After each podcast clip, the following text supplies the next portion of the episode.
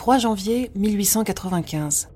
Au cœur de la nuit polaire, la banquise craque et grince tout autour de la coque du Fram, pris dans la glace en plein milieu de l'océan Arctique.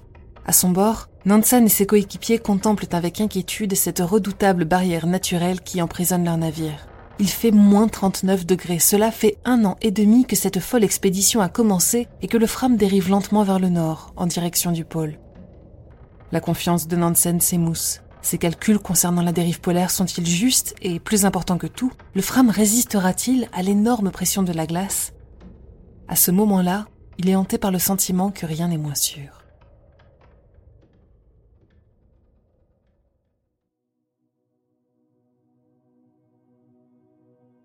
Fridtjof Nansen naît en Norvège le 10 octobre 1861 dans une famille d'origine danoise. Comme tous les enfants norvégiens, le petit Fridtjof est rapidement à l'aise sur des skis. Dès deux ans, il commence à pratiquer ce sport incontournable dans les pays scandinaves, ainsi que le patin à glace. À 18 ans, il bat le record du monde de patinage de distance, puis devient champion national de ski de fond. Rapidement, il met ses aptitudes physiques et une endurance hors norme à profit lors d'expéditions en forêt de plusieurs semaines durant lesquelles il s'amuse à vivre en totale autonomie. En parallèle de ses activités sportives et de son attrait grandissant pour l'exploration, le jeune Nansen entame des études en zoologie, un choix motivé par son désir de vivre au grand air. Il en est vite récompensé lorsque son cursus universitaire l'emmène à entamer un premier voyage dans les eaux arctiques. En 1882, à l'âge de 21 ans, il embarque pour 5 mois sur un navire Fauquier dans le but d'étudier la région polaire. Cette aventure en mer l'amène à réviser les modèles en vigueur concernant la formation de la glace et la stratification de l'océan Arctique qui influence les courants marins. Il ne le sait pas encore, mais Nansen est en train de se forger de solides connaissances scientifiques sur l'environnement arctique qui lui seront particulièrement utiles quelques années plus tard. À la fin du voyage, le navire se fait prendre par les glaces au large d'une section inexplorée du Groenland. L'immense territoire gelé et inconnu captive l'imagination du jeune Norvégien et aiguillonne sa fibre exploratrice. De retour à terre, Nansen décide de ne pas poursuivre ses études en zoologie. À la suite de rencontres avec des personnalités scientifiques importantes, il s'engage dans le domaine de la neuroanatomie. Ses recherches sur le système nerveux le poussent jusqu'au doctorat qu'il obtient en 1887 mais un projet lui trotte bel et bien dans la tête depuis son expédition sur le navire Fauquier. Traverser la calotte glaciaire du Groenland d'est en ouest. Une première, sachant que la côte est est le plus souvent prise par les glaces et donc difficilement accessible par bateau. En effectuant ce trajet dans ce sens et non dans l'autre, Nansen veut s'assurer qu'il ne pourra pas revenir en arrière. L'équipe sera obligée d'avancer vers la zone habitée de la côte ouest. Cette philosophie assumée, Nansen commence à organiser l'expédition dès l'obtention de son doctorat. Il doit pour cela concevoir lui-même la plupart des équipements à emporter. Accompagné de cinq coéquipiers, tous excellents skieurs, Nansen se lance dans l'aventure le 3 juin 1888. Comme prévu, l'accès à la côte Est, prise par la banquise, est compliqué et retarde considérablement le début de la traversée. Le groupe entame finalement une difficile ascension de la calotte glaciaire, culminant à plus de 2700 mètres d'altitude, tractant sur des traîneaux l'ensemble de leurs équipements et provisions. Ils finissent par atteindre la côte ouest 49 jours plus tard. Malgré les imprévus, l'expédition est un succès et Nansen et ses compagnons sont accueillis en héros dès leur retour en Norvège. Dans les mois suivants, l'explorateur, loin d'être rassasié, accepte un poste de conservateur de musée qui lui laissera les mains libres pour mettre sur pied un projet de bien plus grande ampleur, la conquête du pôle Nord. En février 1890, Nansen dévoile son ambition un peu folle, s'approcher au plus près du pôle Nord en se laissant dériver avec la banquise durant plusieurs années. Cette annonce fait grand bruit et est loin d'obtenir les suffrages de la communauté des explorateurs qui traitent Nansen de fou et d'inconscient. Et pour cause, les précédentes tentatives d'exploration du bassin polaire arctique se sont soldées par des échecs, les navires finissant soit broyés par la glace, soit emportés vers le sud par le courant océanique dominant dans la région. Mais Nansen a bien analysé la situation. Pour étayer son projet, il se base sur la découverte, quelques années plus tôt, des débris de la Jeannette, un navire ayant tenté de s'approcher du pôle en partant de la côte sibérienne. Le bateau, bloqué dans les glaces, finira par être broyé au nord des îles de la Nouvelle-Sibérie en 1881. Trois ans après le naufrage, des vestiges de l'expédition sont retrouvés sur de la glace flottant au niveau de la côte sud-ouest du Groenland, soit à 5400 km du lieu du drame. Pour Nansen, c'est une évidence. Les débris de la Jeannette ont été transportés par un puissant courant transpolaire allant de l'est vers l'ouest et passant par le pôle. Il comprend que l'erreur des précédents explorateurs a été d'aborder la banquise arctique trop à l'ouest, dans les régions où le courant porte déjà vers le sud. Il explique À mesure que les navires avançaient vers le nord, les glaces en débâcle devenaient de plus en plus nombreuses, puis finalement bloquaient les navires et les entraînaient en arrière. Toute tentative d'exploration de la banquise en traîneau était également vouée à l'échec, la dérive de la glace repoussant continuellement les hommes vers le sud. Fort de ce constat, Nansen met donc au point un plan ambitieux. Au lieu de lutter contre le courant, il prévoit de l'utiliser en suivant l'itinéraire des débris de la Jeannette. Le lieu de départ de l'expédition doit donc se situer le plus à l'est possible au niveau de la Nouvelle-Sibérie. Le navire progresserait alors aussi loin que les courants et les températures le permettent vers le nord, puis se laisserait prendre par les glaces et emporter à la dérive de la banquise en direction du nord-ouest. Un projet simple, en théorie. En pratique, Nansen a bien conscience de la difficulté d'une telle expédition. En premier lieu, il lui faut un bateau capable de résister à la compression de la glace. L'explorateur conçoit ainsi, à l'aide de l'ingénieur norvégien Colin Archer, un petit navire atypique, court mais large, aux formes très arrondies et aux surfaces uniformes. Ces caractéristiques devraient permettre au bateau d'échapper au destin funeste de la Jeannette. Alors que la banquise se refermerait inéluctablement autour du navire, la pression de la glace sur la coque le ferait simplement glisser vers le haut au lieu de l'écraser. Le navire, baptisé Fram, ce qui signifie en avant en norvégien, est agrémenté d'une bonne isolation thermique, d'une éolienne et d'un moteur permettant de générer de l'électricité ainsi que d'un poêle à pétrole. Nansen et son équipage en auront besoin pour survivre à ces hivernages au milieu d'un environnement gelé. De nombreux instruments scientifiques rejoignent par ailleurs l'expédition car celle-ci n'a pas pour seul but d'explorer un nouveau territoire. Nansen prévoit de documenter le plus précisément possible cet environnement arctique largement inconnu.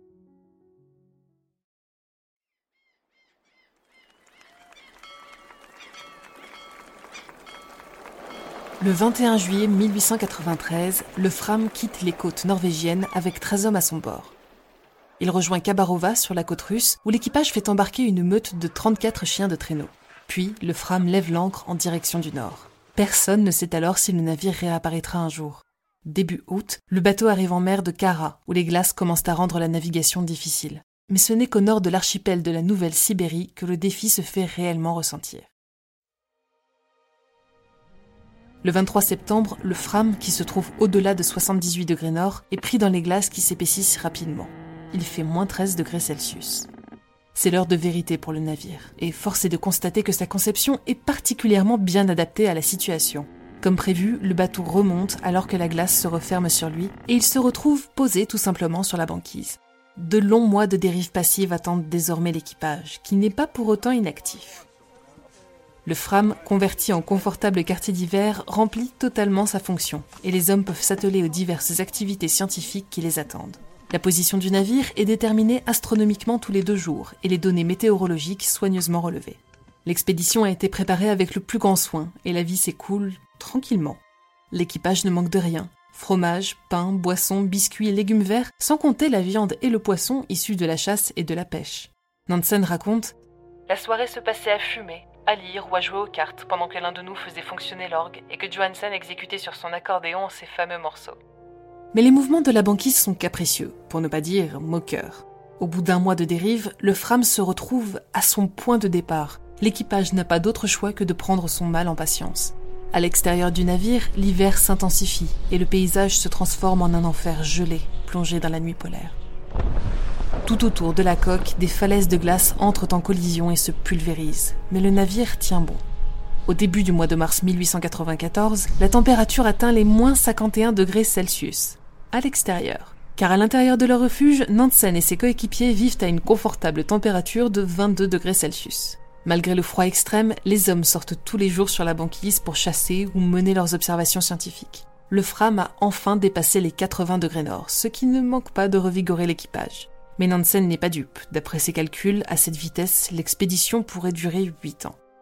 Heureusement, au printemps 1894, la dérive s'accélère et le chemin que suit le Fram vers le nord correspond à ses prévisions initiales. L'été arrive, mais le navire est toujours bloqué par les glaces. Qu'à cela ne tienne, les relevés scientifiques vont bon train sur la banquise.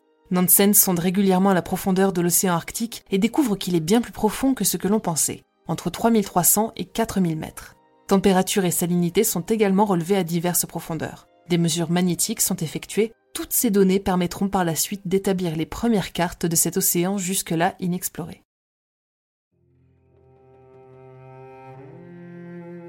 Nous sommes désormais fin août 1894 et un nouvel hiver se profile.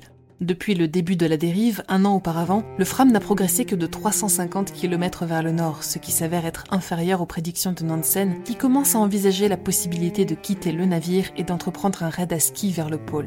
L'équipage se met donc à s'entraîner de manière intensive au halage des traîneaux sur la banquise, mais début janvier 1895, la situation se complique. La pression de la glace devient extrême et la banquise s'élève tout autour du bateau, menaçant de s'effondrer sur lui.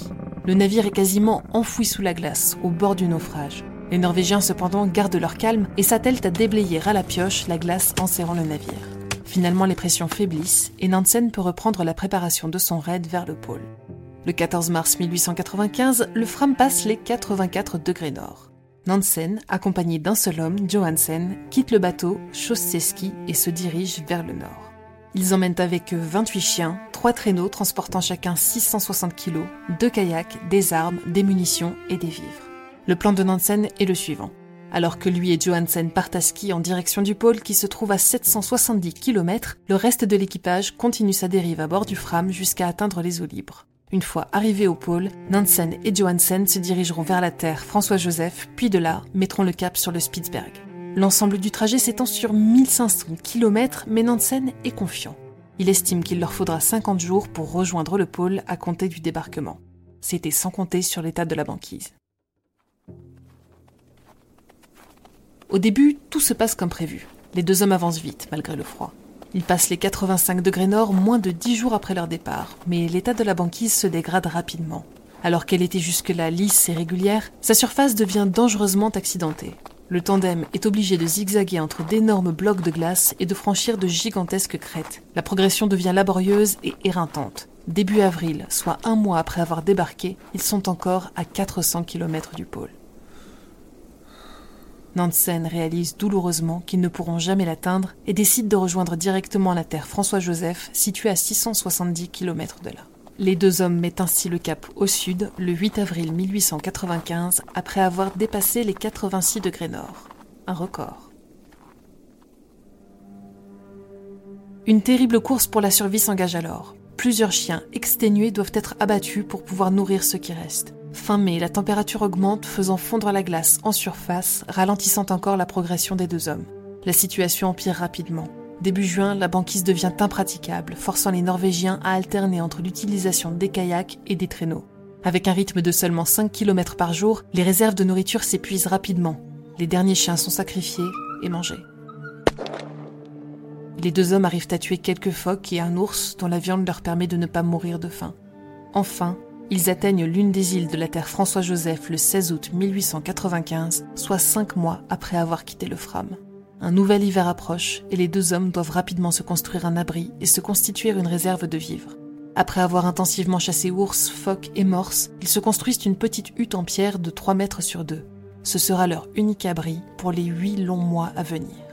Ce troisième hivernage se passe dans une terrible monotonie, le froid impardonnable les empêchant de sortir. Nansen raconte leurs conditions de vie. N'ayant aucun effet sur la graisse et n'ayant aucun savon, il nous était impossible de nous débarrasser de la crasse huileuse qui recouvrait notre corps et ce qui restait de nos vêtements. La seule solution consistait à la gratter avec un couteau. Mais l'espoir ne les quitte pas. Le 19 mai 1896, une fois le printemps bien installé, ils peuvent enfin quitter la hutte et continuer leur route vers le sud, en direction du Spitzberg. En juin, ils atteignent enfin l'eau libre qui leur permet de naviguer sur leur kayak. Nansen et Johansen rejoignent le cap Flora de la Terre François-Joseph. Alors qu'ils s'apprêtaient à entamer une nouvelle traversée périlleuse en direction du Spitzberg, ils tombent par hasard sur un campement de scientifiques anglais et leur périple prend subitement fin. Le 7 août 1896, le navire ravitailleur de la mission anglaise les ramène jusqu'en Norvège. Les deux hommes auront passé plus d'un an seuls sur la glace de l'Arctique dans des conditions terriblement hostiles.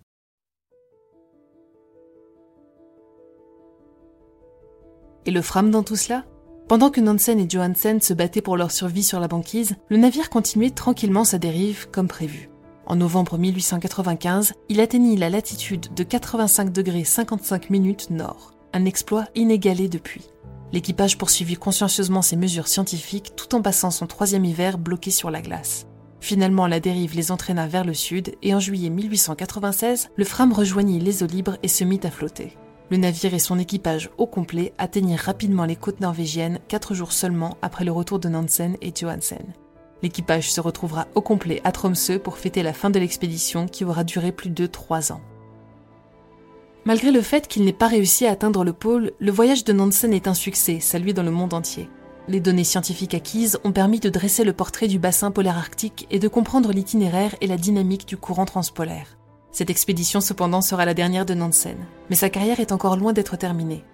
À 35 ans, il devient d'abord professeur d'océanographie à l'université d'Oslo, puis entame une carrière politique. Il joue notamment un rôle majeur lors de la déclaration d'indépendance de la Norvège en 1905. Ambassadeur à Londres, il devient après la Première Guerre mondiale le représentant de la Norvège à la Société des Nations, précurseur de l'ONU. Il reçoit le prix Nobel de la paix en 1922 pour son implication humanitaire en faveur des réfugiés et des prisonniers de guerre. Son cœur, pourtant si résistant dans le froid de l'Arctique et engagé face à la cruauté humaine, finira par l'abandonner à l'âge de 69 ans. Il s'éteint d'une crise cardiaque à Oslo le 13 mai 1930. Son bateau, le Fram, continuera quant à lui d'emporter à son bord de nouveaux explorateurs dans des territoires toujours aussi extrêmes. Devenu célèbre, il est rapidement utilisé pour de nouvelles expéditions dans les eaux arctiques, mais pas seulement. C'est ainsi que Roald Amundsen monte à son bord pour rejoindre l'Antarctique lors de son expédition vers le pôle Sud en 1911 et 1912. Véritable fierté nationale, le Fram est désormais exposé au musée maritime d'Oslo, témoin d'un voyage aux frontières de la connaissance humaine. Merci d'avoir suivi cet épisode de Chasseurs de sciences. Au texte, Morgan Gillard, à la narration, Emma Hollen. Pour ne pas manquer nos futurs épisodes, n'hésitez pas à vous rendre sur le lien en description pour nous retrouver sur les plateformes d'écoute ou à chercher Chasseurs de sciences sur vos apodios préférés. Vous pouvez aussi nous retrouver sur Patreon pour voter pour les prochains sujets de Chasseurs de sciences, rencontrer l'équipe ou encore accéder à Futura sans publicité. Rendez-vous dans deux semaines pour un nouvel épisode avec Julie et pour ma part, je vous retrouverai dans un mois pour une future expédition temporelle dans Chasseurs de sciences. À bientôt.